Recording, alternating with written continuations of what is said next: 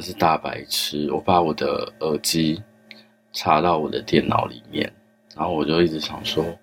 为什么我的麦克风怎么录都收不到音？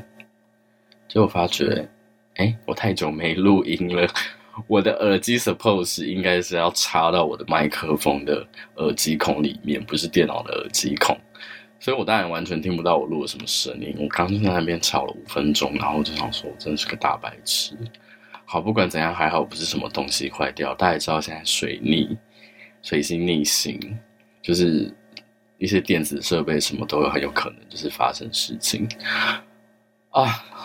现在就想跟大家聊水逆啦。不过这一次水逆倒是没有什么。就是电子设备上的问题发生，不过有一个很大的事情，就是，嗯，我确诊了。这件事情呢，就要说到三天前，跟我一起出去的朋友，然后他快筛阳性，然后就叫我测一下。他跟我讲的那一天，就是我什么症状都没有，然后我也就立刻快筛，然后就是阴性。我想说应该没事吧。好，就隔天下午，就是我在上班，就是上号越来越不舒服。我就是想说，到底是因为我讨厌这份工作，没有啦，开玩笑的，就是因为我上班压力很大，所以导致我身体越来越不舒服呢，还是怎样呢？可是我到下午的时候，我就整个人头很痛，然后我就想说不行，然后当下我其实开始喉咙也开始不舒服，我就觉得嗯。不对劲，嗯，对哦，我这个身体怪怪的，然后我就先量了体温，然后那时候烧到已经三十八度多了，我觉得我真的没办法继续上班，我就先跟我的主管请假，然后当天就是请完假之后，我就先休息了一下，想说好，那我再快筛一次，哦，结果第二条线就这样给我慢慢的浮起来了，我就哦，快筛阳性，反正就是很可怕，因为我。就是跟家人同住，所以就变成是我要立刻就是，我只能待在我的房间里面。虽然我通常平常也是这个样子，就是我除了待在我房间，就是出去上厕所或是洗澡之外，我不太会离开我的房间。但是就反正我就是第一件事情就立刻被呃立刻去通报我这几天有接触的朋友们，然后还有就是反正就是有聚会的人这样子，然后我就立刻。就是在我房间隔离这样，然后哇，快筛那一天超痛苦的，我整个大发烧，然后还请我家人就是帮我去视讯医生，现在可以那个嘛做那个视讯看诊，然后请请我家人帮我拿药回来，然后就这样吃药，然后反复烧烧烧到隔天早上才比较好一点。哦，可是整个过程中其实。非常的不方便，因为第一个点是因为我跟家人一起住，所以然后我们家又有小孩，虽然小孩现在就是是国小，但是你国小生就是没有打疫苗，所以你就是很怕传染给他。然后我们家里又同住人又不少，所以就变得很麻烦，就变成是我带我除了我几乎不可不太可能出去房间门，除了去洗澡之外，还有上厕所之外。变成是吃的啊，或者是我只能叫外送，或者是请家人帮我就是请家人帮我弄，然后再送到我房间门口给我。然后这就是一件比较麻烦的事情。然后，然后我觉得最让我不舒服的地方，是因为，对，就是因为因为还是有可，就是因为我可能还是有一些。保险啊，或者是工作上面的那个资料要进行申请，所以我就是隔天早上还是有去做 PCR，然后我就查了一下我家附近最近的 PCR 快筛的，就是地方走路要走二十分钟，可是我也不能骑车，呃，我可以骑车，但我车不在，就是我家。然后我就只能走路去，我也不可能搭计程车或者是骑脚踏车什么的，就骑别人的脚踏车什么的。然后我就默默，然后又下雨，重点是又下雨。然后我就好，我就默默的走到，然后我就觉得，因为发烧，所以你身体其实会畏寒，就是你你会觉得很冷这样子。所以我就穿了一件冬天才会穿的那种很厚的防风外套，然后外面再套雨衣，然后再撑雨伞，然后就这样慢慢走，慢慢走，走到就是快筛的，而、呃、不是快筛，走到 PCR 的那个地方，然后就走了二十分钟，走到那边，然后在那边等。我等了应该有快一个小时，然后才轮到我，然后快筛。不过还好，因为他们那个动线蛮快的，所以我快筛就是做完，我就可以立刻回家，然后就等候通知这样子。只是我穿的这么厚，然后外面其实蛮热的，然后又很闷，然后我整个雨衣里面就是外套里面就大流汗，流到一个不行，然后我就是。来回走二十分钟，加上那边在那边等一个小时，我总共花了两个小时，然后整个人就是汗如雨下，然后回家就很害怕自己就是发烧又更严重，所以就赶快就去洗澡，洗完之后就比较好一点。然后奉劝大家，如果真的确诊，然后跟我一样就是又发烧又喉咙痛又咳嗽的话，那就是真的多喝水。然后随时备好你的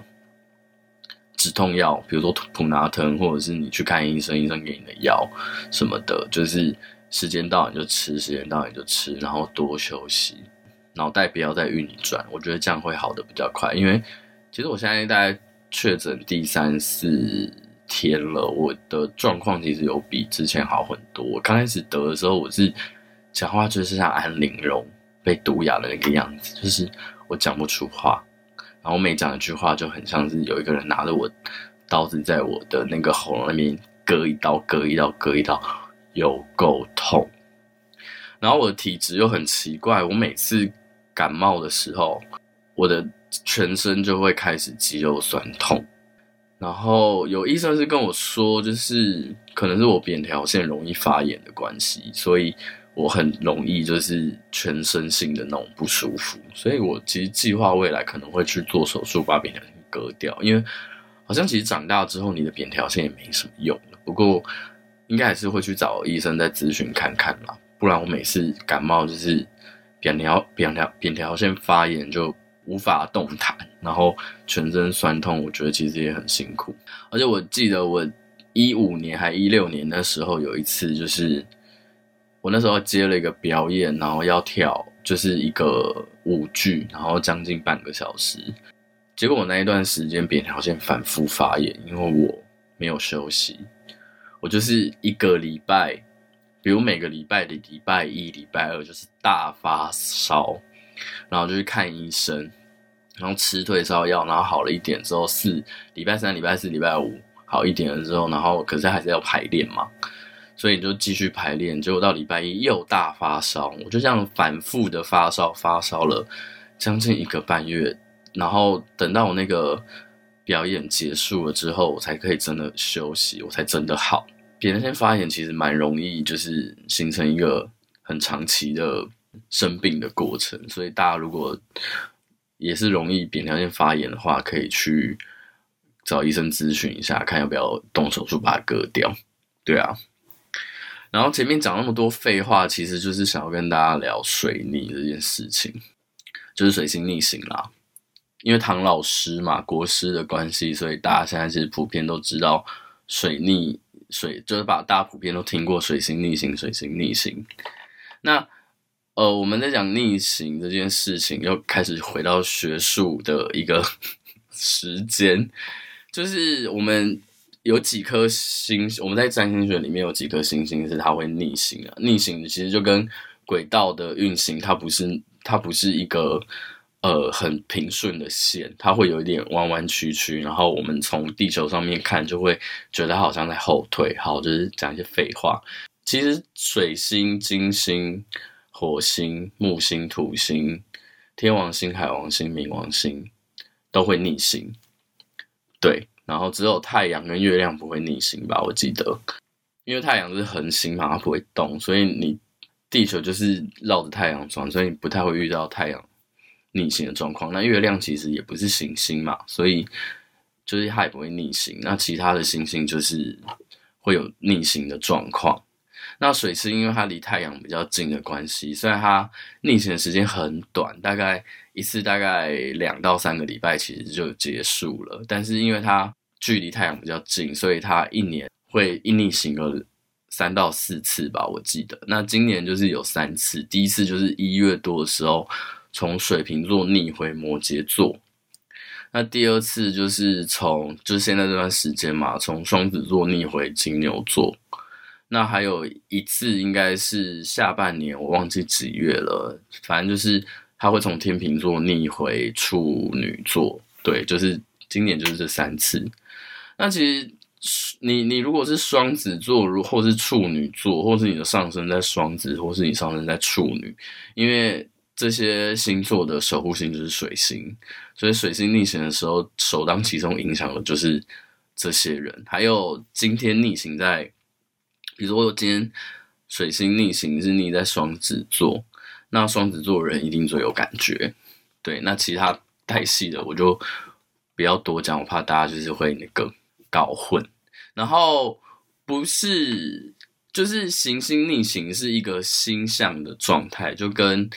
太阳就是从东边升起，西边落下，它就是一个固定会发生的状态。那水星逆行也是，所以就是水星逆行是水星这颗星在逆行，所以不会有哦，你水星逆行，我水星没有逆行。只要那个水星逆行，我们同时间就是大家都在发生这件事情，就不会是限定某些人这样，只是。它逆行的星座跟会影响到你的生命领域是哪些？呃，双子跟处女就是比较衰啦，因为守护星就是水星嘛，所以水星逆行就是一天到晚在发生这样子。只有两个星座比较幸运，一个是狮子座，一个是巨蟹座，因为太阳跟月亮不会逆行嘛，其他星星都会逆行，所以其他星座人都会面临到，比如说火星逆行啊、土星逆行啊，或者是天王星逆行啊之类的。逆行的状况如果有发生，那那个星星守护的星座就一定会感觉到比较卡的状态。对，所以每个人其实都会遇到这个状况，只是时间长短跟有没有感觉的问题而已。对。然后我最近水逆就发生了很多有的没有的事情，而且我对这一次水逆特别有感觉，我也不知道怎么怎么会这样。然后。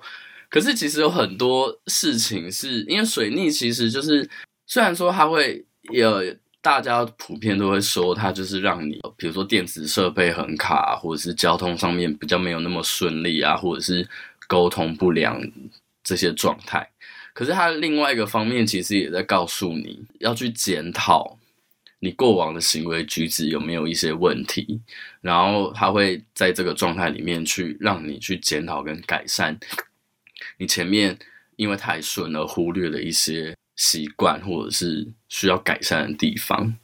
然后我就发生了一件真的是白痴到不行的事情。我就是讲出这件事情，我自己都觉得很糗，然后我觉得大家应该有觉得我很白痴。如果有在呃我身边的朋友，或者是跟我相处比较久的网友，应该都会知道，我其实前一阵子就是刚换新工作。然后其实要适应工作这件事，因为工，因为你进去，你工作进去之后，它多少还是会跟你的想象有落差。所以其实这段时间我就是在适应我的新工作。然后大家都知道，其实适应新工作的时候，一定会遇到很多就是很卡的地方，或者是其实你就是会很不习惯的地方，因为等于是你要适应新的东西嘛。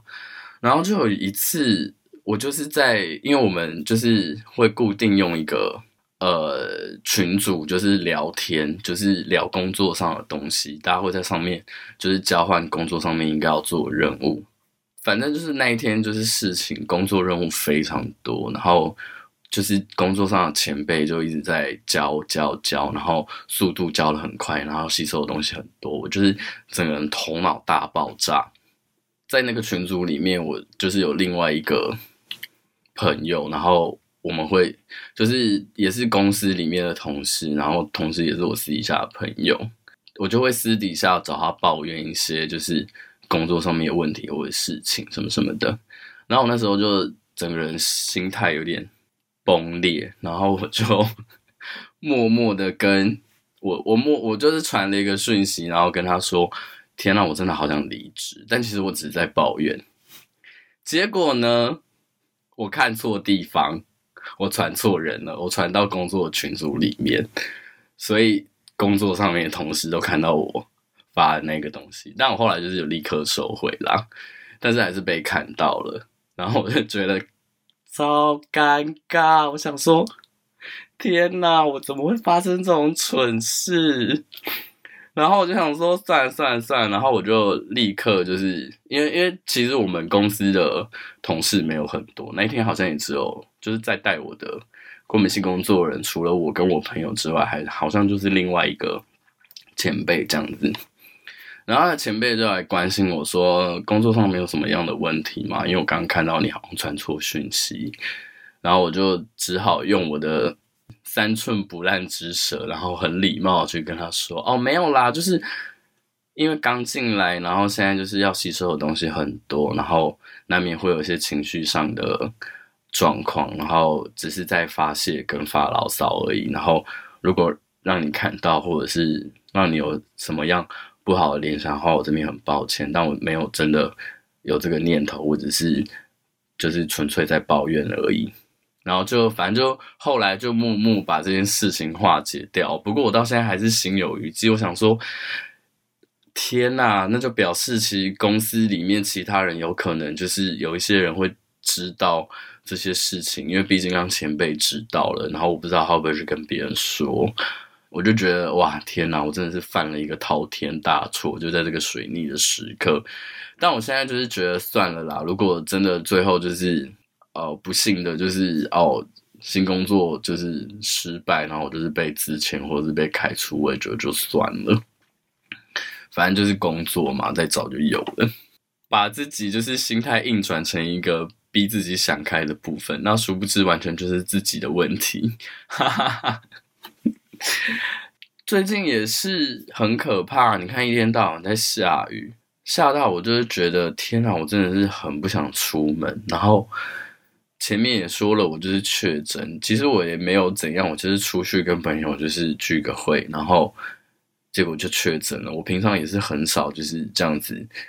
就是到处去。我如果今天就是哦一个礼拜可能有三四天我都在外面呃喝酒或者干嘛的，或者是有做一些有的没有的聚会，那我确诊我也觉得很合理。但是我就是我就是通常的时间都在家里，好久久出来一次，然后就确诊了，我也觉得。嗯，就是命啦，因为毕竟病毒也不会看你的生活习惯或者什么的，或者是根据你的身份条件而决定要不要传染给你嘛。所以我也觉得这边也要跟大家奉劝一件事情啦，就是如果你真的不幸被感染了，或者是你的身边的人不幸被感呃被感染然后确诊了，那你们也不要就是攻击对方，或者是去。对对方有任何负面的想法，我觉得我们大家就是一起好好想办法去解决这件事情。大家难免情绪上面都会有一点不舒服，或是需要抒发的东西。可是没有人愿意被感染，也没有人愿意在这种时候然后确诊，造成别人的困扰。想到这件事情，我就想到我身边最近有一个处女座朋友，然后他就是最近也是被这件事情搞得非常崩溃，因为他。也是跟家人一起住，然后他不像我家，我至少还好，因为我们家是有一二层，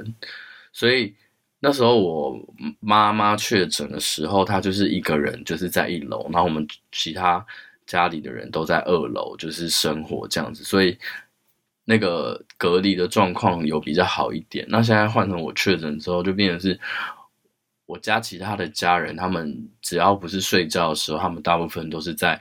一楼生活，然后我自己是在二楼，而且我平常没事，我就是关在自己的房间里面，所以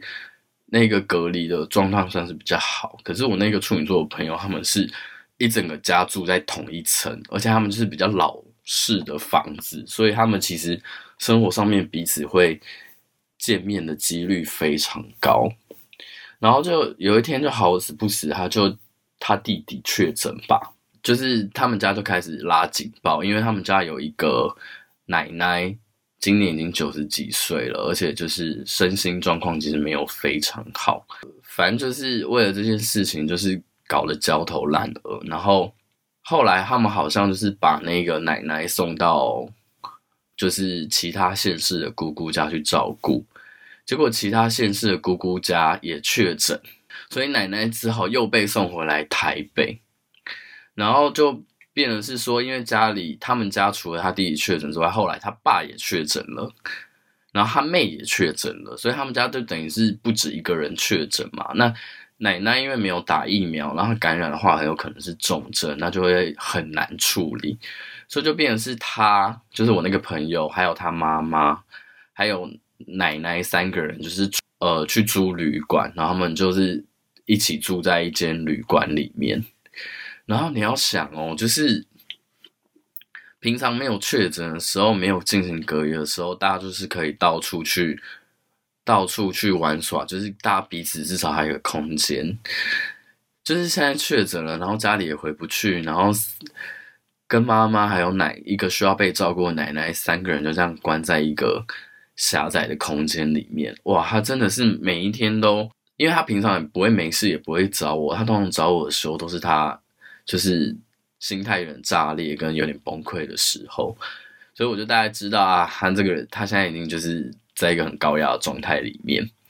然后反正他就是每天都在跟我抱怨这件事情啊，然后就说他奶奶身心状况不好啊，然后还要照顾他，又要跟他相处很长一段时间，然后还是还是得处理工作的事情什么什么的，然后我就觉得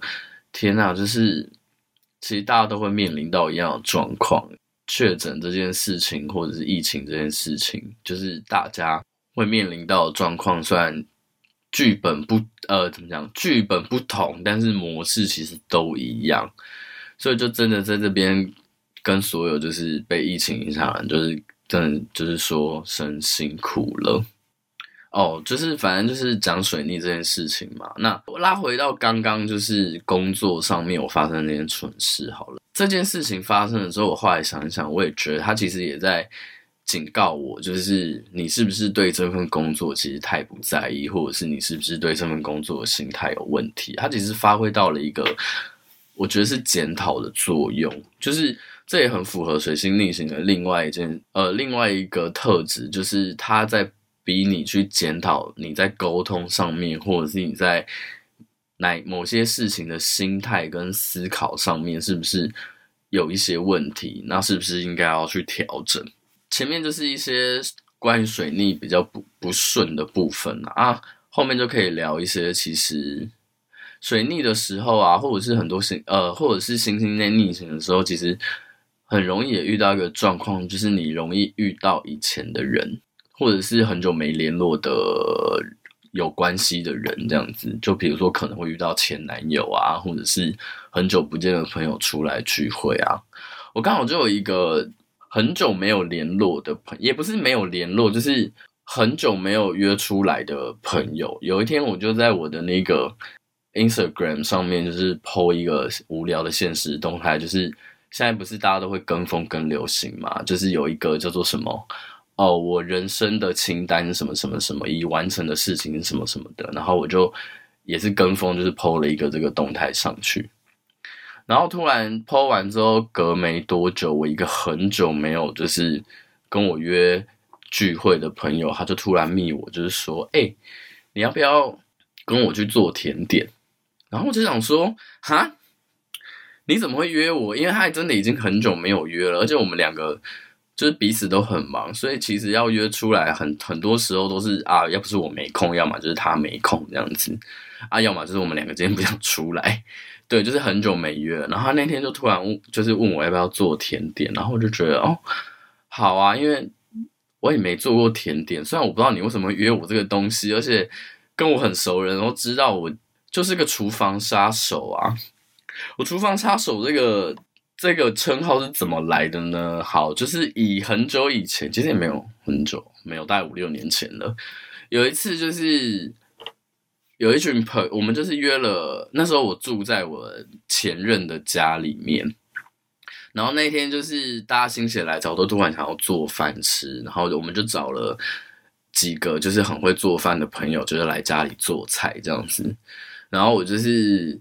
虽然不会做菜，但我就想说好了，那也帮个忙，毕竟今天就是一个做菜的盛会。